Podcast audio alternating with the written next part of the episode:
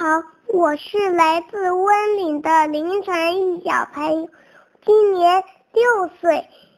今天我给大家讲一个故事，名字叫《小黑鱼》，作者是美国的里欧里奥尼。在一个大海的角落里，住着一群快乐的小鱼，它们都是红色的，只有一条是黑色的，黑的就像蛋菜壳。它比兄弟姐妹们都要游得快，它叫小黑鱼。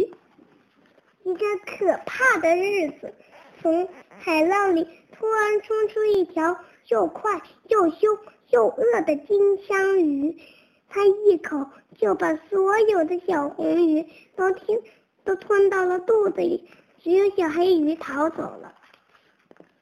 它逃到了大海深处。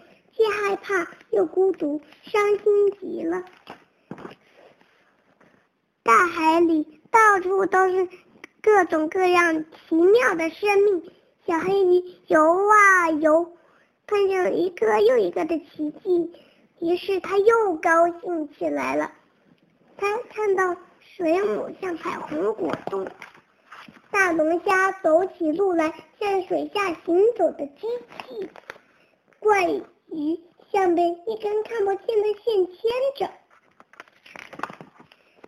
森林似的海草长在糖果般的礁石上，海鳗的尾巴有多长，连它自己都搞不清。海葵像粉红色的棕柳树，在风中起舞。